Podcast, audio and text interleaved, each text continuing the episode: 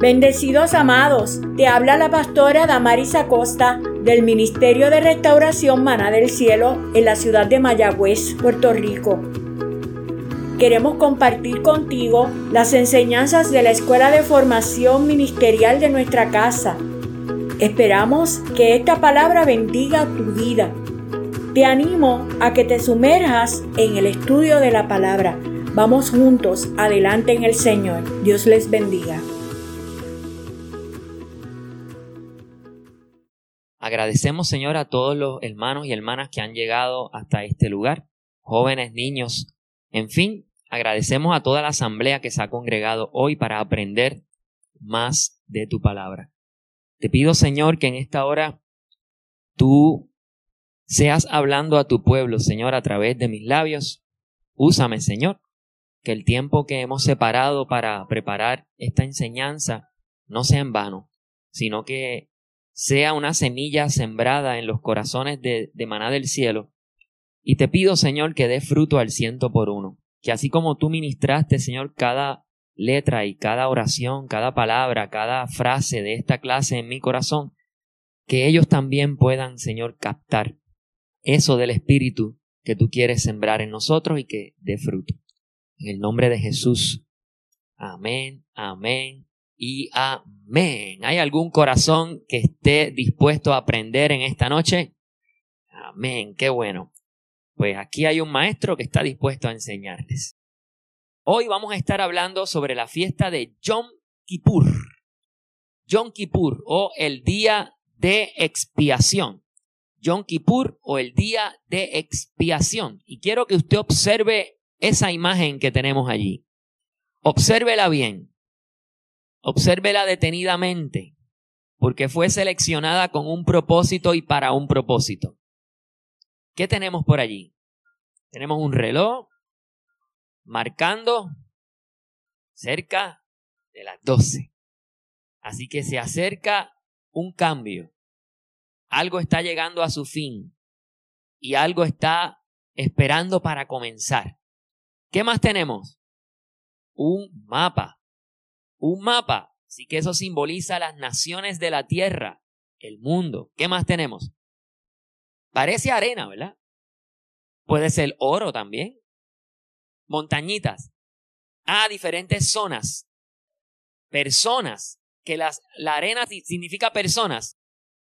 Puede ser, puede ser, seguro que sí. Vio eso de una misma imagen. Puede tipificar personas, seguro que sí.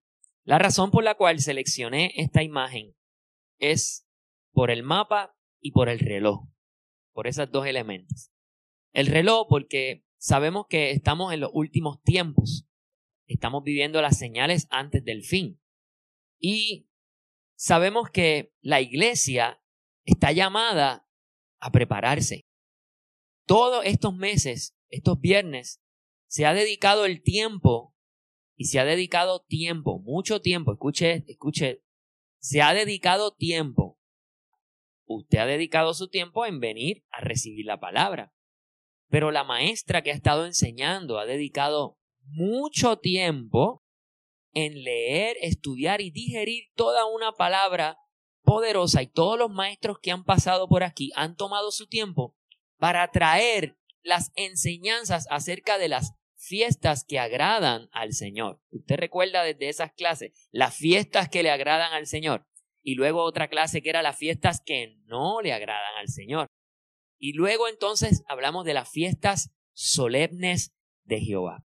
Y la clase de hoy forma parte de una de esas eh, fiestas solemnes, esas santas convocaciones que Dios mandó a Moisés hacer con su pueblo. Cada una de las fiestas revela algo profético.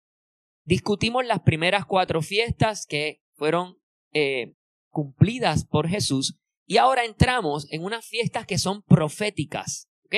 Y esas fiestas son proféticas porque no ha llegado el cumplimiento de esas fiestas, porque Cristo subió a los cielos antes de cumplir esas fiestas. ¿Recuerda de lo que estoy hablando? Hablamos de la fiesta de la Pascua y quién es, nuestro Cordero Pascual. Cristo. y dijimos y mostramos que Él murió exactamente a la hora en que se ofrecía el Cordero Pascual. Hablamos de la fiesta de los panes sin levaduras y quién es nuestro pan que se dio al mundo. Cristo. Cristo es el pan de vida que se dio al mundo. Hablamos de la fiesta de las primicias y quién es la primicia de los muertos. Cristo, porque es el único que resucitó para no ver muerte jamás, entre otras cosas. Hablamos de la fiesta de Pentecostés y hablamos de la alegría, hablamos del gozo. Así que la fiesta de Pentecostés, Cristo no estaba en la tierra para cumplirla, pero él dijo, yo me voy, pero dejaré un consolador y él os guiará a toda verdad. Así que en un día de Pentecostés fue cuando descendió el Espíritu Santo y tomó posesión dentro de la iglesia. Así que esa fiesta se cumplió por parte del Espíritu Santo. Entonces, entramos en un periodo de verano, que es el periodo profético que estamos viviendo. Aquí me adelanté un poco a lo que le estoy diciendo. Y luego entran las próximas tres fiestas de otoño, que es la fiesta de las trompetas,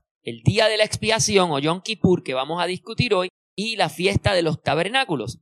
En cuanto a la fiesta de las trompetas, el apóstol Damaris nos tuvo cuatro o cinco viernes. Cuatro viernes. Cuatro viernes explicándonos cada detalle con lujo de detalle, no cómo se celebraba la fiesta solamente, sino el significado profético de la celebración de esa fiesta. ¿Qué significa cada detalle de la trompeta, de los días, del calendario, de cuándo se sonaba esa trompeta, que coincidía con la fecha de inicio de mes, que dos testigos tenían que dar fe de la luna nueva, porque entonces eso daba inicio a la celebración y al primer día de ese mes, y que entonces se sonaban trompetas cada cierto tiempo y era la algarabía del sonido de la alarma. Recuerdo que estuvo aquí todos los chofaristas y cada vez que ella decía así, eh, trompeta, salía sonando el chofar. Y volvía y decía trompeta y, y sonaba el chofar. Así que usted, usted se familiarizó con el sonido del chofar. Créame que sí. Se discutieron los toques, los tres, cuatro toques principales. Se discutieron las tres trompetas. La primera trompeta, la segunda o final trompeta y la gran trompeta. ¿Qué significa cada una de ellas? Y finalmente terminamos con una clase que la descripción sería exquisita la novia. Y yo tomé ahí como tres páginas de nota, como si nunca hubiese escuchado esa, me lo disfruté mucho, porque resulta que Dios nos está llamando a este tiempo a prestar atención a la iglesia. Y los últimos episodios y los últimos discipulados que le hemos dado a los muchachos del equipo de adoración es precisamente sobre la iglesia. Y la apóstol Damaris, la maestra Damaris, nos enseñó en detalle la comparación entre la iglesia y la novia del Cordero. ¿Y cómo se preparaba la novia en ese entonces? ¿Cuáles eran las fases de preparación? ¿Y cómo la iglesia se va preparando para su encuentro con su amado Jesús? Que el novio no sabe ni el día ni la hora. Eso solamente lo sabe nuestro Padre. Pero un día, un chofar anunciará el regreso del novio. Y cuando eso ocurra, maná del cielo, y los que me están viendo, o escuchando. Cuando eso ocurra, ¿estarás tú preparado? ¿Estarás tú preparada? ¿Estarás apercibido? Porque la palabra de Dios habla de unos serán llevados y otros serán dejados. La palabra de Dios me dice que son muchos los llamados y pocos los escogidos. La palabra de Dios me dice que esto que le voy a decir a usted está avalado por la palabra de Dios, que no todo el que se siente en estas bancas levante las manos y cante con nosotros y venga domingo tras domingo y viernes tras viernes. No todo el que venga a maná del cielo o la iglesia en general va para el cielo. Entonces está como que difícil que tú hayas empleado tantos años de tu vida practicando una religión y al final no ser parte de la novia. Eso choca duro, eso pega fuerte y ser parte de aquellos que en la fila iban donde el Señor le decían, Señor, Señor, pero si en tu, en tu nombre impusimos manos, si en tu nombre echamos fuera demonios, si en tu nombre predicamos, en tu nombre enseñamos. Y el Señor le dirá, apartaos de mí, hacedores de maldad. Significa que esas personas todo ese tiempo estaban en una doble vida. Hacían la maldad pero los domingos hacían el bien y luego el resto de semana hacían el mal. Hacedores de maldad, no os conozco. Y precisamente de ese preciso momento en donde Dios pasará juicio sobre las naciones de la tierra, la humanidad, precisamente de eso trata la fiesta que vamos a estar discutiendo hoy, entre otras cosas. La fiesta se llama Yom Kippur, es el día de expiación. Y los objetivos, vamos al objetivo. Vamos a conocer qué es la fiesta de Yom Kippur o la fiesta de expiación. Vamos a entender el significado de esta fiesta solemne. Veremos qué se hacía antes y durante esa celebración. Vamos a conocer el entendimiento espiritual de Yom Kippur. Recuerde que ni usted ni yo somos judíos, ¿verdad que no? Estamos chavaditos, pero no somos judíos. Así que debemos tener el entendimiento espiritual. Qué significa Yom Kippur en nuestras vidas cuando hoy en 2021, no cuando se celebraba antes, porque ellos, incluso los judíos celebran Yom Kippur de una manera distinta a como Dios ordenó a Moisés que lo hiciera. Y si son ellos y no saben cómo hacerlo bien, imagínense nosotros que somos boricuas. Así que lo importante aquí es cuál es el entendimiento espiritual de esta fiesta. Y finalmente el entendimiento profético. Recuerde que esta casa es una casa profética. Usted está en una iglesia profética. Así que todo lo que se hace en este lugar, lo que se dice, lo que se enseña, lo que se pone, la canción que usted escucha, la letra que se predica, todo lo que se hace en esta casa tiene un propósito. No es endulzarle el oído, no es llenar su agenda con actividades, no es socializar, es aprender porque el tiempo se acorta, el día se acerca y hay urgencia. Diga conmigo, hay urgencia, hay urgencia. No hay tiempo que perder. Yo no, no tengo tiempo para estar con entretenimiento a usted que se sienta bien y cómodo. Si lo que yo digo a usted le incomoda, pues lo hablamos luego, pero e, escúcheme algo, no tengo mucho tiempo. Como no contamos con mucho tiempo, hay que pullarlo a usted para que usted corra. Los que no corran se quedarán atrás y lamentablemente desearán haber escuchado la palabra de verdad y hacerle caso. Porque entonces será el lloro y el crujir de los dientes, el crujir de los dientes, la desesperación tan brutal para esas personas que no escuchen la trompeta y no sean parte de la novia. Ya no se trata de ser parte de la iglesia. Escucha esto, maná del cielo. Escúchenme jóvenes y niños. Ya no se trata de ser parte de la iglesia. Ahora se trata de ser parte de la novia. El tiempo de ser parte de la iglesia ya pasó. Ahora es parte de la novia. El que crea estar firme, vele que no caiga. El que crea ser santo, santifíquese más. Así que líderes y ministros que me están escuchando, llegó el momento de dejar a un lado la timidez, el miedo, el temor, porque el diablo no juega a ser diablo. ¿Por qué yo tengo que jugar a ser iglesita o no? Es el momento de entrarle con todo, porque ustedes son parte de la preparación de la novia. Si no hay ministros consagrados en la casa, entonces ¿qué ejemplo recibirán los que se van a convertir? Iglesia que no son ministros, sobre ustedes también recae una responsabilidad de convertirse y transferir de iglesia a novia. Si te has conformado con ser iglesia, y pensabas y te sentías cómodo con esa forma de vivir, hoy te lanzo un reto mayor. Conviértete en la novia. Gloria a Dios. Repasemos la fiesta, ya la repasamos. Vamos, ustedes conmigo, vengan. La primera que vimos, ¿cuál fue? La Pascua. Repasando las fiestas solemnes, el 3. Ese. La primera fiesta, la Pascua. ¿De qué nos hablaba la Pascua? A ver. Apóstol, esto está duro. Esto está duro. ¿De qué nos hablaba la Pascua? Lo dije hace tres minutos atrás. Vamos, tú puedes, tú sabes. Del Cordero Pascual. ¿Y cuándo se celebró la primera Pascua? Excelente, antes de salir de Egipto. Así que la primera Pascua se celebró en la libertad o en la esclavitud.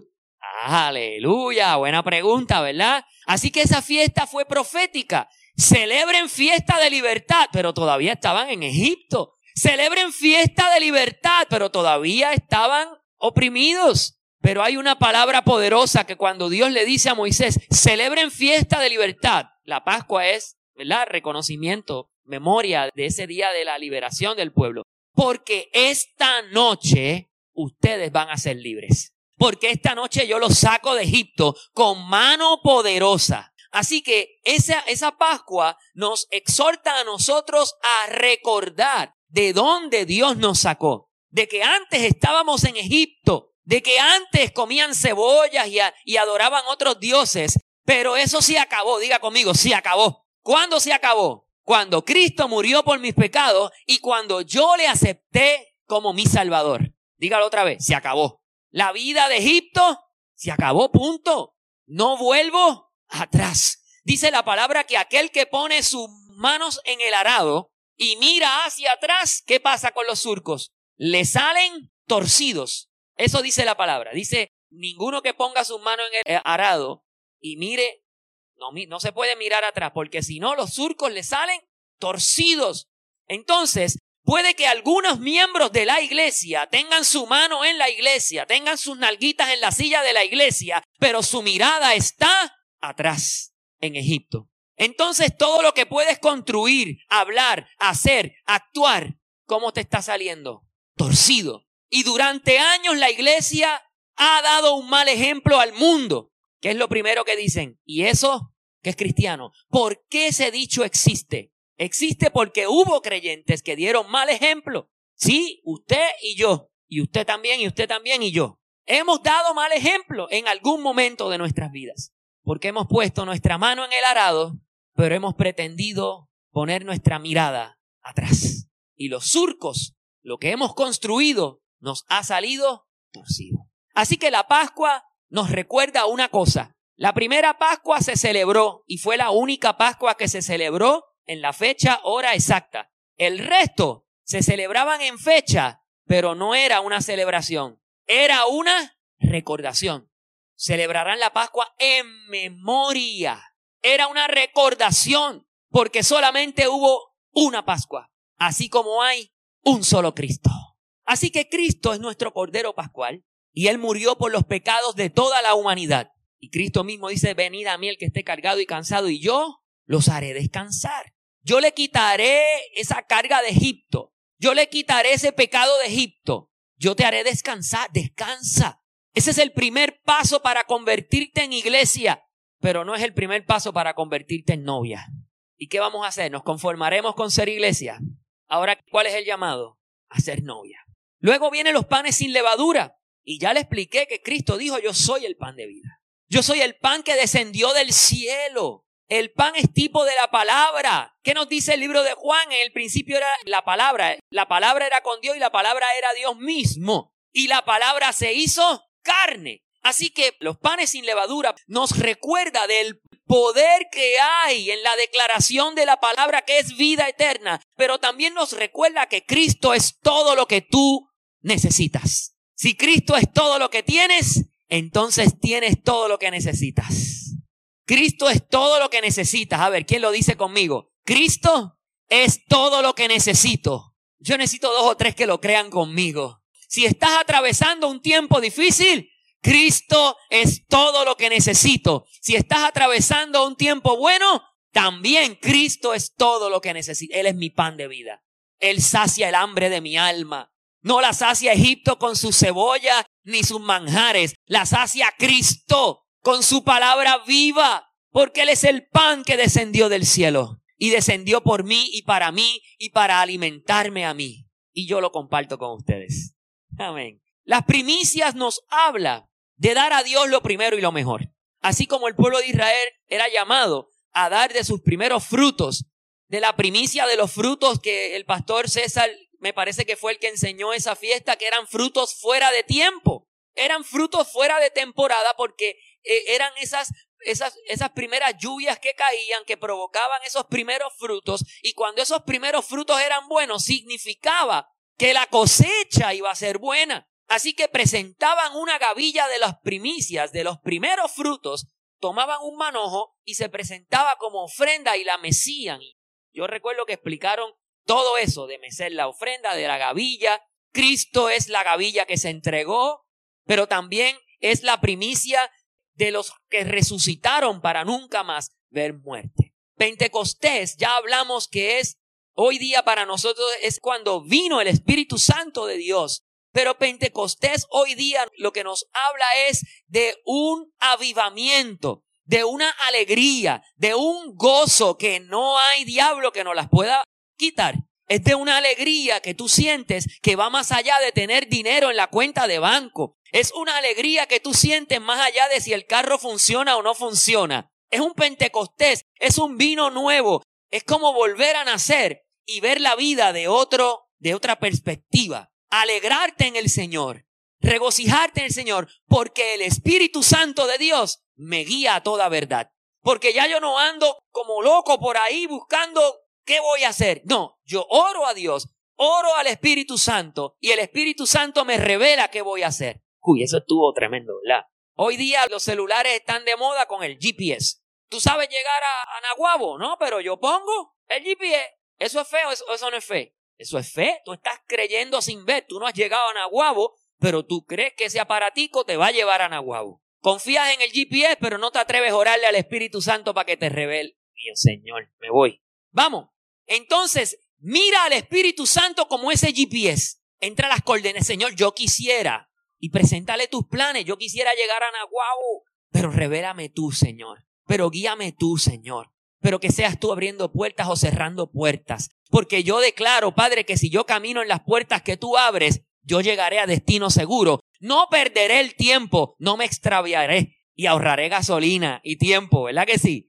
Antes de tomar esa decisión, ¿qué vamos a hacer? Vamos a orar, vamos a pedir dirección, búscate el GPS. Necesitamos un GPS. Es que tienes el Espíritu Santo.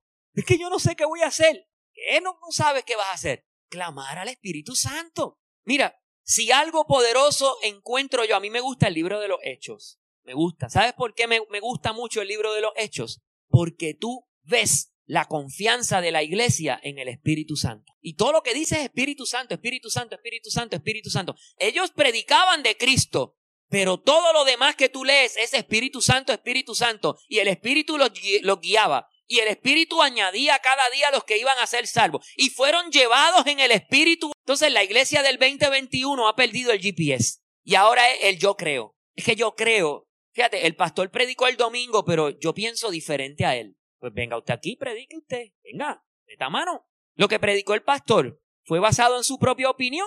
No. Él se metió con qué? Con el GPS. Y el GPS lo trajo. Y el GPS lo dirigió y lo guió. Si usted piensa distinto, usted tiene todo su derecho. Pero conéctese al GPS a ver si le lleva al mismo, al mismo destino. Estos no son días de caer bien. Son días de llegar bien al destino que tengo que llegar. Hay un destino el cielo es mi destino. Y si yo quiero llegar al cielo, tengo que ser novia. Y para ser novia necesito el GPS, que me dirija, que me guíe. ¿Cuántos quieren esa guianza del Espíritu Santo? ¿Cuántos necesitan esa guianza? Yo necesito esa guianza, yo quiero esa guianza, aleluya. Que sea el Espíritu Santo el que nos dirija las canciones, que nos dirija los acordes, que le dirija el saludo en la puerta, que le dirija cómo pintamos hasta la iglesia si hay que hacerlo, que nos dirija qué cosa ponemos aquí, qué cosa quitamos allá, que nos dirija qué cosa me pongo aquí, qué cosa me quito acá, aleluya, qué cosa pongo aquí en mi mente y qué cosa quito de mi mente, aleluya. Que sea el Espíritu Santo. Cierra tus ojos, iglesia. Cierra tus ojos. Hagamos juntos esa oración. Espíritu Santo, sé tú mi guianza, sé tú mi GPS y lleva a mi vida a destino seguro. Amén. De eso nos habla Pentecostés. Fiesta de las trompetas es una fiesta profética que nos anuncia la venida del Mesías. El Mesías prometió regresar. El Salvador prometió regresar. Fiesta de las trompetas nos habla. Chofar se oye bonito, pero yo voy a utilizar la palabra alarma. Alarma. Eso es una alarma. Suena en alarma. Es, suena el chofar, suena la trompeta, suena el chofar. Suenan las alarmas. Como el tema de tsunami está pegado, pues vamos a hablar de los tsunamis. ¿Qué es uno de los sistemas que utilizan algunos municipios costeros para alertar a su población? Alarmas, sirenas fijas. Y cuando esa chicharra rompe a sonar, ¿qué hace la gente? A Jujil Crispín. ¿Y por qué salen? Porque sonó la alarma. Cuando usted venga a esta casa, mana del cielo, y usted escuche el sonido de la alarma, ¿qué le está diciendo a usted? Despierta, porque un nuevo tiempo ha comenzado. Tú vienes de tu casa en un tiempo. Tú vienes conectado a qué? A la pelea, a la perse, a, a la pelea y a la pelea. Y más pelea. Y si es fémina, más pelea todavía. Pero cuando llega a la casa del Señor, tú llegaste con tu sirena, y entonces cambiaste la sirena al saludo. ¿Verdad? Venías peleando, ¡Eh! yo te cojo en casa. Eh, Dios te bendiga, apóstol bendecido. Pastora bendecida, aleluya, nos gozamos, llegamos a la casa de Dios. Gloria a Dios. Ahí se baja la familia, tú sabes, aleluya, el hermano, el varón, gloria a Dios. Y llegan a la casa y tú llegas con esa programación en tu mente, ¿verdad? De la pelea. Llegaste a la casa y ahí te, te reciben los servidores en la casa, te toman tu temperatura, te echan tu hand sanitizer y te dicen un Dios te bendiga. Entonces ya eso te da como una alarma, ¿verdad? Eso te dice, eh, eh, despierta que estás en la casa de Dios. Compórtate muchacha, compórtate muchacho. Entonces llega y empiezas a saludar y a hablar con todo el mundo. No me diga que no, porque yo lo veo. Hasta que los ministros del chofar se paran y de momento a una y suenan su chofar. Así que ese sonido de alarma, ¿qué te está diciendo? Despierta, porque un nuevo tiempo ha comenzado. ¿Qué tiempo ha comenzado? El tiempo del Señor, el tiempo de la adoración, el tiempo en donde todas las miradas se dirigen al Padre, porque el Señor te va a ministrar, aleluya. Gloria a Dios. ¿Alguien dice aleluya? Gloria a Dios. Aleluya. Te alabamos, Señor. Te exaltamos, Jesús. Gracias, Señor, porque todavía hay sonido de trompeta en medio de tu pueblo. Gracias, Señor, porque todavía tenemos alarma que nos despierta para ti. Gracias, Señor. Gracias. Amén. Gloria a Dios. Eso nos lleva ya a la próxima fiesta, el día de la expiación, el 4. La próxima fiesta, que es la que discutiremos hoy, tiene que ver con juicio. Diga conmigo, juicio. Y yo recuerdo que en mi niñez decían los juicios del Señor. Y te miraban así, los juicios de Dios. Y la gente temblaba por los juicios de Dios. Pero la palabra de Dios me dice que el trono de Dios, la simiente, la zapata del trono de Dios, es justicia y juicio. Si yo le temo al juicio de Dios, le estoy temiendo a su presencia misma. Así que no hay que temer a los juicios de Dios. Hay que tener reverencia ante los juicios de Dios. Pero no miedo. Quien tiene miedo es el mundo, porque lo van a coger fuera de base. Pero los hijos de Dios no andamos en temor. Los hijos de Dios andamos en rectitud. Y los hijos de Dios no tememos a justicia y juicio porque son el simiente del trono de Dios. Así que cuando los juicios de Dios están en mi vida, es que estoy en la presencia de Dios. Lo que tengo que procurar es andar en rectitud. Andar en rectitud. Así que ya discutimos las fiestas. Ya vimos el cumplimiento de Jesús. Ya vimos que la iglesia ahora guarda por este próximo cumplimiento, por el cumplimiento de las próximas tres fiestas. Ahora vamos de lleno a qué es entonces Yom Kippur. Vaya conmigo a la palabra de Dios. Yo le puse el texto allí, le hice el favor, pero juntos vamos a Levíticos 16, 29 al 30. Yom Kippur. Verso 29 dice, y esto tendréis por estatuto perpetuo. Perpetuo significa por siempre. Por estatuto es ordenanza. Y esto será una ordenanza para siempre. En el mes séptimo, a los diez días de ese mes séptimo, afligiréis vuestras almas y ninguna obra haréis, ni el natural ni el extranjero, que mora entre ustedes. Verso 30 dice, porque en este día, ¿en cuál día? En el 10 del mes 7. En este día harás expiación por vosotros y seréis limpios. ¿De qué? De todos vuestros pecados. Delante de Jehová. ¿De qué pecados habla? O sea, perdón, ¿los pecados de quién? Los pecados del mundo, los pecados del impío, los pecados de los que no le sirven a Dios, los pecados de la humanidad. No, ya del saque me está diciendo, son los pecados del pueblo. ¿Y el pueblo era el pueblo de quién? ¿Podrá haber, haber pecado en la iglesia? ¿Para quién es esta fiesta? Para la iglesia. Vaya hilando conmigo, vaya hilando, hermano, porque yo, créame, yo salí con ojos hinchados de esa oficina, de los cantazos que me llevé, pecado de la iglesia. Levíticos 23, 27 al 32 nos da un poquito más de luz de cómo celebrar la fiesta y de qué otras cosas se hacían en esa celebración. Dice el verso 22, la letra está muy pequeña, no sé si entonces Aneika lo pueda buscar allí. Levíticos 23 del 27 al 32. Voy a irles leyendo. A los diez días del mes séptimo será el día de expiación. Tendréis santa convocación, o sea, será una asamblea sagrada. Tendréis santa convocación y afligiréis vuestra alma y ofreceréis ofrenda encendida a Jehová. ningún trabajo haréis en este día, porque es día de expiación. Para recon y ahora te va a decir para qué es la, expiación. Para reconciliaros delante de Jehová vuestro Dios. Así que aquí ya me está dando el propósito de esta fiesta. Uno es expiar los pecados y el segundo propósito, reconciliarnos delante del Señor. ¿Ves por qué te dije que no le temas a los juicios de Dios? Por un lado, él te señala el pecado, pero por el otro te da la salida del pecado, aleluya. Por un lado te juzga y por el otro te reconcilia. No hay que temerle al Señor, lo que hay es que amarlo y servirle de corazón. Verso 29 y 30 dice, porque toda persona que no se afligiere en este mismo día será cortada de su pueblo y cualquiera persona que hiciere trabajo alguno en ese día, yo destruiré a tal persona de entre su pueblo. En otras palabras, o vas a la asamblea o vas a la asamblea. Y si no quieres ir, te enfrentas a una consecuencia muy negativa para ti y tu familia. Verso 31. Ningún trabajo haréis. Oye, que muchas veces nos dice, descansa, no hagas trabajo, colo suave, colo suave, porque este día no es para trabajar, este día es para ser juzgado y reconciliado. Estatuto perpetuo es por vuestras generaciones en donde quiera que habitéis. Día de reposo será a vosotros. Y afligiréis vuestras almas. Otra vez más nos dice afligiréis vuestras almas. Comenzando a los nueve días del mes en la tarde. De tarde a tarde guardaréis vuestro reposo. Así que, ¿qué tenemos delante? Vamos a explicarlo rapidito. Tenemos lo siguiente. Día de expiación. Jehová Dios mandó a celebrarlo el día 10 del mes séptimo.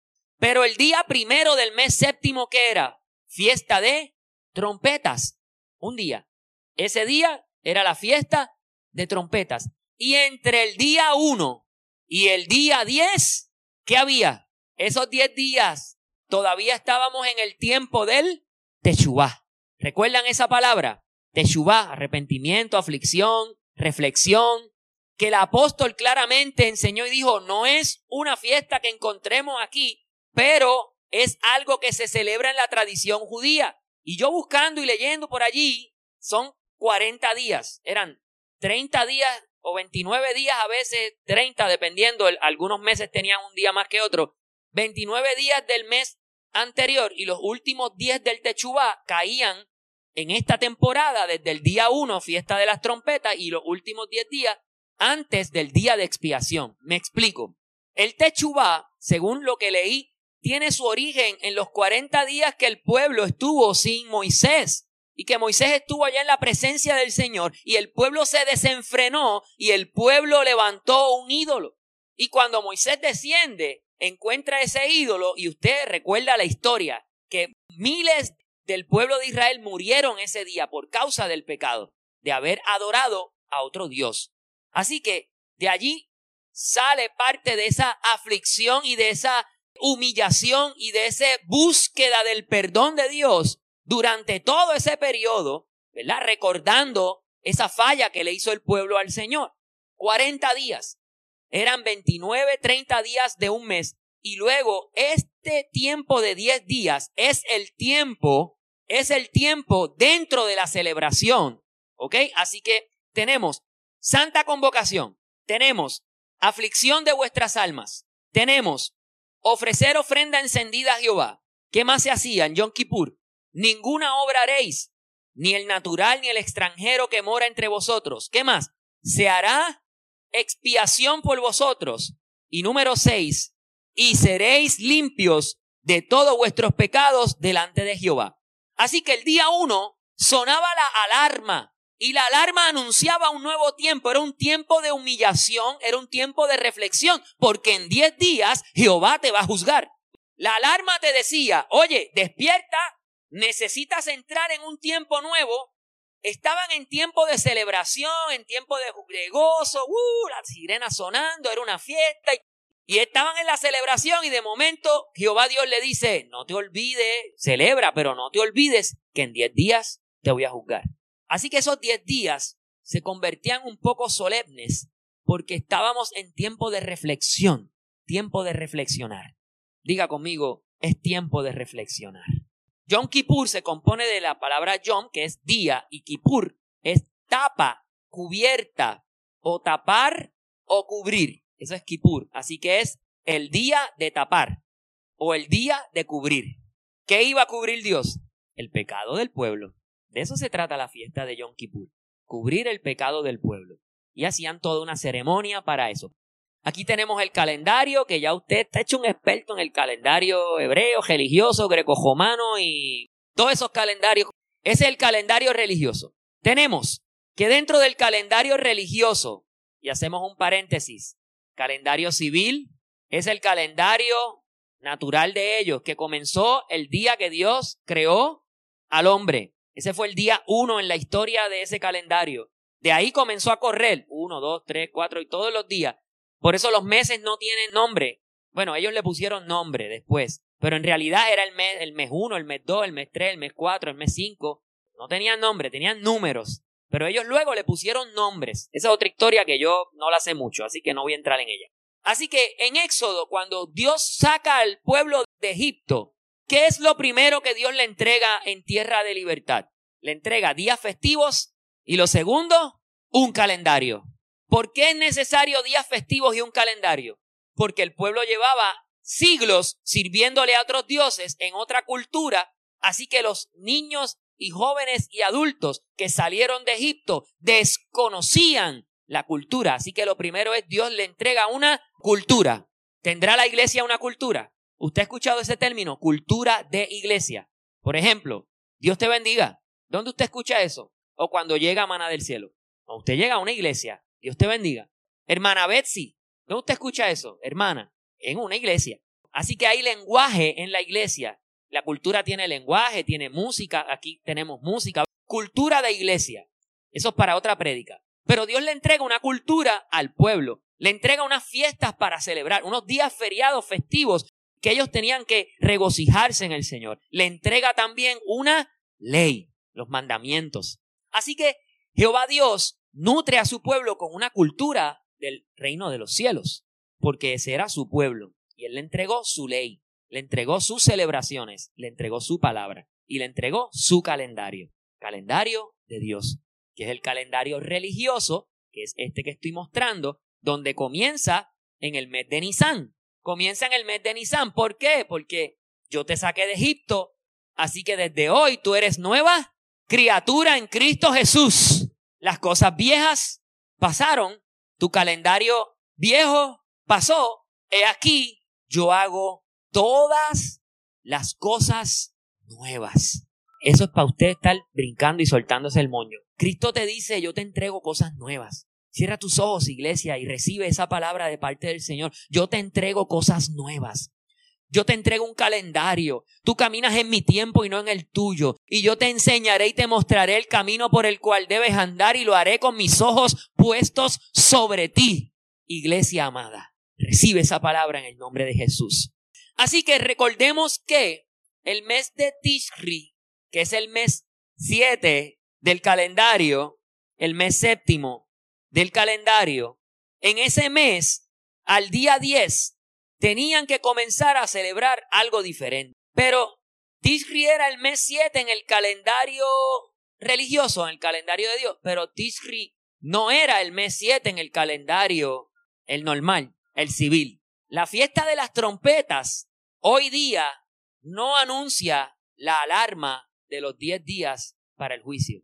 Mira cómo las cosas cambian. Hoy día la fiesta de las trompetas anuncia el inicio del año nuevo para ellos. Mira cómo cambiaron todo. Así que la celebración del año nuevo opaca la celebración de la fiesta de las trompetas. Y eso es lo que usted va a escuchar del Rosh Hashanah. El Rosh Hashanah es la celebración del año nuevo. Y ellos celebran año nuevo. Mientras que Jehová Dios le dijo, ese mes 7, 7 es el número de la plenitud, ese mes 7, el día 10, yo te voy a juzgar. Y el día 1 suena las alarmas y despiértame al pueblo. Eso fue lo que dijo Dios en el mes 7. Así que mientras Dios va corriendo en el mes 7, el pueblo le da la gana de ir corriendo en el mes 1. Porque el hombre siempre quiere llevarle la contraria a Dios. Así que ya estamos en tiempo. Tisri en realidad es el mes séptimo del calendario religioso, pero dentro del calendario civil es el primer mes, pues los judíos cuentan del día primero de ese mes como el día en que Dios creó al hombre. Por eso se celebra el año nuevo hebreo, el Rosh Hashanah.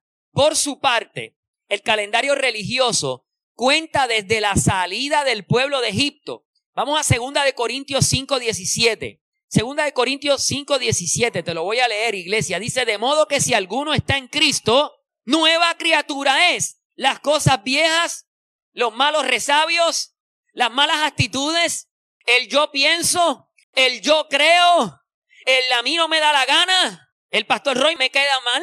Eso pasó, hermano. Pastor Roy me cae mal, eso pasó, ¿está bien? Así que ahora yo le caigo bien. Que no me gustan las canciones, eso pasó también. ¿Ok? De modo que todo lo que era viejo pasó. He aquí son hechas nuevas todas las cosas. Alguien recibe esa palabra de Dios. Alguien levanta las manos y dice, eso es mío, eso es para mí. Agarra ese pan, ese trozo de pan que es para ti, para tu alma. Cosas nuevas, Noel, cosas nuevas. Tu vieja vida murió, pasó. Un nuevo calendario se te es entregado. Tu tiempo no es tuyo, ahora es de Dios. Amén. Y de Aneika, que es tu esposa. Aleluya. Ese macho empezó tiempo nuevo en todo, de verdad, en todos lados. En lo espiritual, en lo físico y en todos lados. Entonces, así que fuimos rescatados del mundo. Y Dios quiere que tú recuerdes que fuiste rescatado del mundo. Por eso te suena una alarma en el día uno y te dice, vuelve a reflexionar, acuérdate de dónde te saqué porque en diez días vuelvo por ti y te voy a juzgar. En diez días vengo, quédate quieto, como dice, eh, vamos a salir, se quedan aquí, pero te quedas tranquilito. Eso mismo le está diciendo el Señor. Te quedas quietecito ahí. Así que Yom Kippur, el día de la expiación, era el único día del año en que el sumo sacerdote podía entrar al lugar santísimo. ¿De qué estamos hablando? Estamos hablando del tabernáculo de Moisés. El tabernáculo de Moisés, usted Mire, sáquele una foto a ese cuadro que está allí, la parte de atrás, tómale una foto bien bonita y lo estudia con calma. El tabernáculo de Moisés era un santuario, era una casa para Dios en medio del desierto. Ellos eran nómadas, así que no podían tener un templo físico, quiero decir, un templo así de piedra, tenía que ser una tienda de campaña, algo que ellos pudieran montar rápido y desmontar rápido si fuera necesario. Así que esa tienda de campaña tenía una tienda eh, y tenía dos recámaras, dos cuartos escondidos que nadie podía pasar para allá. Estaban cubiertos con telas. Y solamente los sacerdotes podían entrar al primer cuarto. Pero había un segundo cuarto, una segunda recámara, que nadie podía entrar a ella. Donde estaba encerrado en ese cuarto estaba el arca del pacto, algo parecido a lo que está viendo allá arriba. Y el arca del pacto tipificaba el asiento de Dios en la tierra. El arca del pacto era un tipo de cofre de oro puro. Entonces dentro de ese cofre estaba el testimonio de Dios, las tablas de la ley, la vara de Aarón que rebeldeció y un masito de maná. Era el testimonio de las grandezas que Dios había hecho. Así que era, se le conoce como el arca del testimonio. También se le conoce como el arca del pacto, porque Dios hizo pacto con su pueblo que estaría en medio de su pueblo. Y sobre esos dos querubines se posaba una columna de fuego y era la presencia de Dios. Así que eso era sagrado. Hoy día, ese artefacto que estás viendo allí, ese mueble, ya no existe. Hoy día ese artefacto está simbolizado por nuestro corazón. ¿Dónde se va a sentar Dios? En nuestro corazón. ¿Desde dónde Dios va a juzgar? En nuestro corazón y desde nuestro corazón. Nuestro corazón es el arca del pacto. Entonces, ese era el único día en el año en que el sumo sacerdote podía entrar a esa recámara secreta con un código. Tenía que hacer unas cosas específicas porque si no lo hacía de esa manera, se exponía a morir el sumo sacerdote. Así que imagine que este templo es el tabernáculo y que este es el lugar santo y este es el lugar santísimo. Aquí el altar es el lugar santísimo. Todo el mundo que llega, muchos pueden entrar aquí. O sea, hay muchos que nunca entran, ¿está bien? Se quedan en el campamento. Hay otros pocos que oyeron la voz de Dios y entraron y están en el lugar santo. Pero de los que entraron, Dios escogió, apartó separó para el lugar santísimo.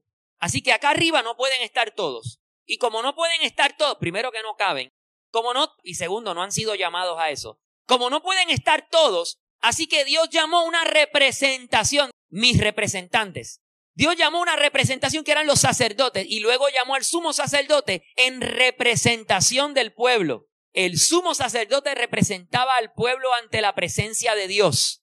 Y ese día de expiación era uno de esos días donde él, me imagino que, mira, así, con temor y temblor, porque la vida de él pendía de un hilo. Si Dios encontraba pecado en él, moría. Así que Aarón era el sumo sacerdote en ese momento, ¿ok? El primer sumo sacerdote fue Aarón y tenía que ministrar solo. El sumo sacerdote era el líder máximo después de Moisés en el pueblo. Él representaba al pueblo delante de Dios, dentro del tabernáculo de reunión. El día de expiación tenía que quitarse su uniforme.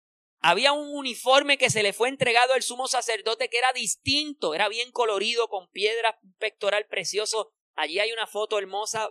Tómele una foto usted para que aprenda de eso. Y ese día tenía que quitarse sus vestiduras sacerdotales de sumo sacerdote y vestir una túnica de lino blanco con unos calzoncillos blancos, con una bandeta blanca, como un gorro que se hacía con un manto blanco, todo de blanco. Y tenía que hacer un ritual, el ritual de la purificación, lavarse, tenía que lavarse con agua. Entonces, esto es bien importante que lo sepamos. Aquí termino, para dejarlos con hambre. Ese día el sumo sacerdote tenía que quitarse sus vestiduras sagradas. Esas vestiduras no las podía tener ningún otro sacerdote. Los levitas no se vestían así. Los levitas vestían diferente. Eran tres niveles de servicio. Los levitas, los sacerdotes que vestían distinto a los levitas y diferente al sumo sacerdote y el sumo sacerdote que era el líder de todos ellos. Entonces cuando decimos que el sumo sacerdote representaba al pueblo en la presencia de Dios, es que literalmente su ornamenta, su vestido, tenía unas piedras preciosas, una por cada tribu. Tenía un pectoral, que era esa, esa placa de oro que estás viendo, con piedras preciosas. Tenía doce piedras preciosas. Cada piedra preciosa representaba una de las tribus de Israel. Tenía doce. Es como si eh, el ministro Raúl, que ministró hoy, como si se pusiera una camiseta con los nombres de todos ustedes en la camiseta. Mírelo de esa manera. Entonces, tenía unos colores particulares y en las hombreras, aquí en los hombros, tenía también dos piedras que cada piedra tenía grabado, literalmente escrito sobre la piedra, seis tribus a un lado, seis tribus a otro lado, porque los ministros del Señor cargamos el peso del pueblo en nuestros hombros, aleluya. Eso no es pararse ahí a tocar la batería, mi hermano. Es que cuando estás tocando la batería, tú representas a la iglesia delante de Dios. Es que cada toque que tú estás dando, tú no lo das en memoria tuya. Mira qué bien yo estoy luciendo, mira qué chévere me está quedando. No, mira qué brutal lo hago para Dios en representación de maná del cielo. Porque con cada toque yo llevo a mi mente a cada uno de ustedes. Con cada acorde yo llevo a mi memoria a cada uno de ustedes porque yo los estoy mirando a ustedes mientras yo estoy adorando al Señor. Y yo puedo ver la aflicción de la hermana, y puedo ver el gozo del otro, y puedo ver la distracción del otro, y todos ellos me dan un mensaje, y yo internalizo el mensaje y lo presento al Señor, y los represento a ustedes en la presencia de Dios. Yo no adoro por mí, yo adoro por ustedes y por mí. Así que el sumo sacerdote representaba al pueblo en muchos aspectos, y su vestimenta estaba diseñada de esa manera. Incluso dentro de la, chapa de, metal del pectoral, el efod es, ok, está la túnica que es el color blanco, el efod es la camisa que tiene encima, el cinturón, ¿verdad? Es, el cinto que tiene, el manto en la cintura, el pectoral es la chapa de metal, ok, color oro, con las piedras preciosas. Entonces las hombreras, dijimos que tenía las dos piedras con seis tribus a un lado, seis a otro, pero dentro del pectoral tenía un bolsillito. Y en ese bolsillito, allí habían escondidas dos piedras. Dicen que, de la, la Biblia no habla mucho de ellas, pero dicen que una era color claro y otra era color oscuro. Y eran las piedras de la suerte, el Urín y el Turín. Y esas piedras las manejaba el sumo sacerdote, ¿sabes para qué? Para consultar la presencia de Dios en decisiones del Estado. Como que el presidente de la nación va al secretario de, defensa y le dice, vamos a ir a la guerra, ¿sí o no? Entonces, el secretario de, de la milicia tiene que consultar a su equipo asesor, a su inteligencia. En este caso no había inteligencia, era el sumo sacerdote. Y consultaban al sumo sacerdote y le decían, vete y pregúntale a Dios si hacemos esto o lo otro. Entonces tiraban suertes con las piedras y la respuesta tenía que ser un sí o un no. E, ese tipo de respuesta era preguntar a Dios por un sí o por un no. Así de claro tenía que ser. Eso él lo guardaba dentro de su uniforme y cada color representa algo. Tenía campanitas en su vestidura, así que cuando el sumo sacerdote se movía, tú escuchabas el sonido del sumo sacerdote. No podía pasar desapercibido porque cuando llegaba Aarón a la casa, el hombre venía con su vestimenta blindado. Sabían quién era el sumo sacerdote. Los levitas del Señor, los ministros de la casa están llamados a ser sacerdotes. Están llamados a cargar vestiduras diferentes a la del pueblo. Así que a ustedes se les exigirá más. Dios nos exigirá más, más. Todo aquel que opte por servir en la casa de Dios, se le va a exigir más. Más días, más búsqueda, más discipulado, más días de práctica. Se le va a exigir llegar temprano. Se le va a exigir orar, ayunar, leer la palabra, orar por otros, presentar ayuno por la iglesia. Y mientras la iglesia duerme, los ministros estamos aquí orando, practicando, preparando, buscando la presencia, porque se nos va a exigir más. Llegó el tiempo de, que demos más. Cierra tus ojos allí. Internaliza estas palabras que te estoy diciendo. Llegó el tiempo, llegó el tiempo, llegó, llegó, en que vamos a dar más. En el nombre de Jesús, vamos a dar más. Más para ti, Señor. Más para ti, Señor. Aleluya.